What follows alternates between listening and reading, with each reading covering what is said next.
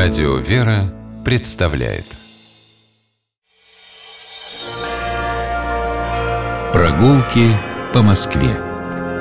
О видимом и сокровенном. Здравствуйте, дорогие слушатели, меня зовут Алексей Пичугин, мы гуляем по Москве.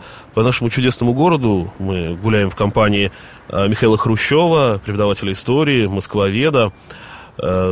Здравствуй, Михаил. Здравствуйте, Алексей. Отправляемся мы на Милскую площадь.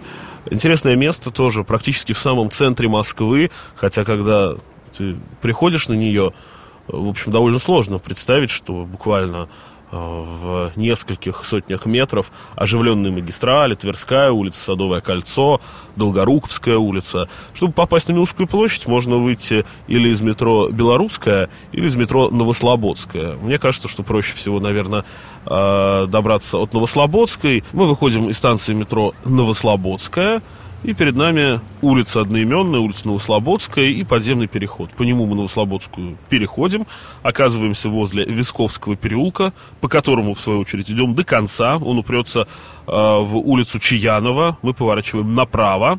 И с нее будет первый поворот налево. И мы, собственно говоря, на Миусской площади. Итак, Миусская площадь. Для начала возьмем название. Какие-то усы непонятные. Миусы. С да. кошками никак не связано. Миу, с миусами миус. никак не связано с, с кошками. А, название до сих пор ломают копии, как обычно, краеведы. Основная версия то, что площадь получила название по Миусскому лесному э, складу. А, дело в том, что название Миус есть такая река в Приазовье. И в устье реки Миус Петр I планировал построить гавань, Миусскую гавань. И для строительстве этой гавани нужен был строительный материал, который накапливался в Москве на пустоши к северу от Садового, от современного Садового кольца, к северу от Новой Слободы. Ну, словечко тюркское. Словечко корень тюркский, очевидно, происходит, судя по всему, от названия именно реки Миус. На этой площади с легкой руки Петра образовались большие лесные склады, большой магазин, э, такой рынок лесной. То есть вот если мы сейчас за мебелью едем в какие-нибудь крупные магазины замкат, то тогдашние жители ехали за э, строительным материалом вот сюда, на Миус, и здесь покупали и брусы, и бревно, и доски, все, что хотите. Э, сами понимаете, что это была страшная окраина, был далеко от города. Это современным шагом минут 20, минут 20 идти от Садового кольца. Было очень слабо все застроено. Был лесной склад, какие-то огородики. Вот все лесные домики. улицы, которые там проходят. Лесная, Миуская, это все было э, незастроенная такая пустошь со складами, такая промзона. И название они, соответственно, получили вот из-за этого, От этого лесного практически склада. мебельного склада. Ну, не мебельного, строительного. строительного. Рядом лесная улица находится, которая знакома всем обитателям этого района. И э, когда же жизнь Миусской площади изменилась? А, в конце 19 века, когда город существенно вырос и достиг В конце уже... 19 века только. В конце 19 века, когда Совсем город... недавно. Зна... Ну, как посмотреть? С конца 19 века, когда город значительно вырос, то такая крупная незастроенная площадка или застроенная временными всякими постройками стала привлекать архитекторов, застройщиков, и площадь получила новый этап развития.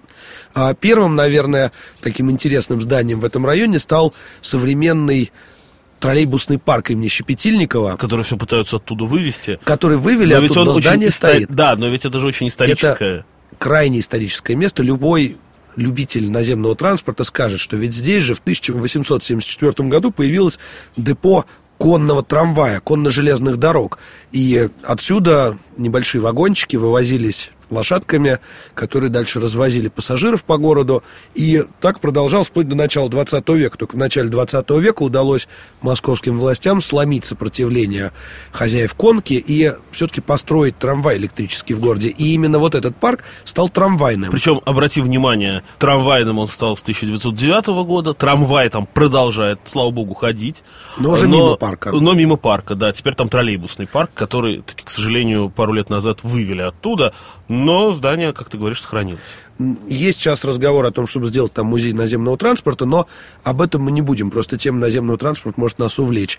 Скажу только, что после появления вот этого парка район так ожил, там стали появляться доходные дома в этих окрестностях, но окрестности именно Миусской площади получили совершенно необычное развитие. Дело в том, что по периметру Миусской площади с конца XIX века стали строиться многочисленные учебные заведения и благотворительные всякие заведения. Ну вот приведу хотя бы пару примеров. Это, например, родильный дом Абрикосовых, археологический институт, химический институт, а, университет Шанявского, начальное училище имени Александра Третьего и так далее. То есть окрестности Миусской площади как так стали а, таким районом образования, культуры, здравоохранения. И было непонятно, чем же будет занят центр площади. И как раз в этом месте было решено построить большой памятный храм благодарственный в честь Александра Невского. Сейчас мы про него подробнее поговорим. А, меня всегда удивляла история, что а, улица Александра Невского там проходит, которая с дореволюционных времен а, и до 50-х годов называлась Александра Дефис Невская, а после 50-х, когда окончательно снесли собор, она стала называться улица Александра Невского. Ну, Алексей... Любопытно, что просто а, название практически сохранили. Ну, понятно, что тогда был подъем а, вот такого патриотизма, особенно связанного с историческими деятелями, а, в том числе с Александром Невским, поэтому не переименовывали. Но вот такие вот кочующие названия, они тоже крайне любопытны в московской топонимике. Ну, тут скажем, что просто а, название привели в светский вид, да, э, и сделали просто в честь исторического деятеля. Но вот что меня огорчает, Алексей взял и всю интригу у меня убрал. Дело в том, что я хотел рассказать очень трогательную историю о том, как а, было решено вскоре после освобождения крестьян 19 февраля. И, кстати, Миусская площадь некоторое время носила название площадь 19 февраля. И рядом была улица 19 февраля в честь манифеста об освобождении крестьян. Было решено построить благодарственный храм. Потому что многие говорили, что крепостное право хуже, чем татарская ига было, и мучил народ даже дольше, чем татары. И в честь этой победы, в честь освобождения русского народа планировалось построить храм, который был бы соразмерен храму Христа Спасителя. И, э, что важно, его решили построить именно в Москве, поскольку Москва — это духовная столица страны, да, и начали собирать пожертвования. Но роковую роль в истории храма Александра Невского сыграло то, что пожертвования стали собирать параллельно со строительством храма Христа Спасителя, который тоже строился некоторым образом и на пожертвования. И поэтому фонд пожертвований очень медленно рос, и а, так как не было ни проекта храма, ни места даже долгое время не могли определить, где его строить. Поэтому деньги из этого фонда периодически тратились на другие благие дела, то на раненых, то на школы, но сам храм долго никак не могли построить. И был объявлен конкурс, и на конкурсе было огромное количество проектов. Интересно, что один из первых проектов э, благодарственного храма в честь Александра Невского был очень похож на первый проект храма Христа Спасителя. Это еще одна параллель между двумя храмами, потому что первый проект храма Александра Невского это было круглое здание с двумя этажами, очень похожее на здание собственно, на проект Витберга «Храм Христа Спасителя». Но этот проект был, э, не был удовлетворен, не был принят, и э, выиграл конкурс проект архитектора Александра Померанцева. Э, для тех, кто, может, сейчас лихорадочно вспоминает его постройки, скажу просто ГУМ. Верхние торговые ряды. Это Александр Померанцев, академик. И Александр Померанцев в творческом сотрудничестве с Василием Васнецовым создал проект огромного 21-главого собора э, в русском стиле, э, двухэтажного, с нижним небольшим храмом, верхним огромнейшим, на 6 тысяч человек рассчитанным. И дальше, собственно, начался процесс строительства. Шел он очень медленно, поскольку, опять же, денег было собрано не так уж и много, смета составляла примерно полтора миллиона рублей, а в фонде строительства храма было 1070. И его долго очень строили, и к 1917 году здание закончили в Черне, то есть построили целиком, перекрыли крышу, сделали купола, но никаких росписей не было. Не было даже не был освящен храм целиком. И к 17 году сделали только подвальный храм, который просуществовал до 1926 э, года. Он служил, в нем даже единожды служил патриарх Тихон.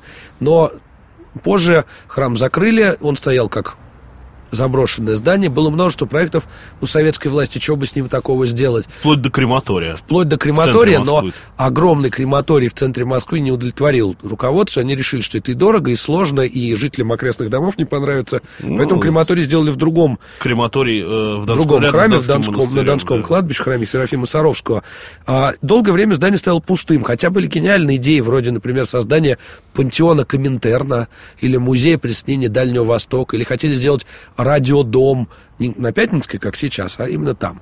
Но ничего это сделано не было, и в послевоенное время огромный ветшающий собор, огромный, который... Больше 30 лет он вот так вот простоял. Он просто, просто стоял, да, и он был это не какая-нибудь маленькая церковка, его было видно за много сот метров оттуда, его от Белорусской было видно, его было видно и из дома Нерензея, огромный собор, который пытались взорвать и не могли взорвать, в итоге его разобрали, на его месте сейчас дворец пионеров имени Фадеева, который частично построен из кирпича собора Александра Невского. Спасибо, мы сегодня гуляли по Миусской площади, а, которая в том виде, в котором мы ее сейчас можем э, лицезреть, возникла только в 50-е годы, уже 20 века, чуть больше 60 лет назад. Михаил Хрущев, преподаватель истории, москвовед, был нашим гидом. Я Алексей Пичугин. Гуляйте по Москве, любуйтесь Москвой, любите Москву. До свидания.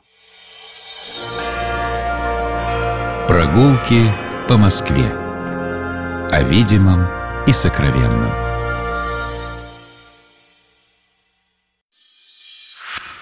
Программа «Прогулки по Москве» произведена при поддержке Комитета общественных связей правительства Москвы.